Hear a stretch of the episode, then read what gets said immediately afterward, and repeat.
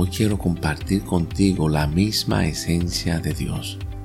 Aleluya, porque cuando nosotros entendemos y comprendemos esa esencia, quién es Dios, eso nos da la fuerza para enfrentar cualquier situación, porque esa misma esencia es la que dentro de nosotros nos fortalece para poder seguir hacia adelante.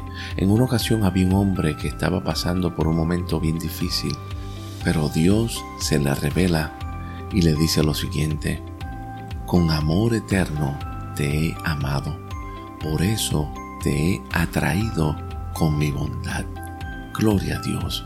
El amor de Dios no tiene principio ni fin y tampoco está condicionado a cómo tú te sientes, a lo que has hecho o lo que has dejado de hacer. El amor de Dios es una realidad que supera los tiempos. Más aún, ese amor nos está atrayendo a Dios constantemente. Y no es que estemos lejos, es que nos olvidamos de su realidad en nosotros. Y ese amor siendo bueno, se manifiesta a ti y a mí todo el tiempo, dándonos vida abundante.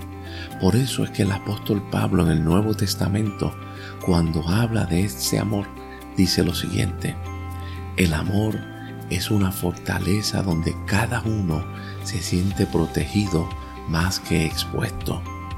La persuasión del amor es persistente. Y termina diciendo, el amor define mi presente eterno. No solamente el mío, sino el tuyo también.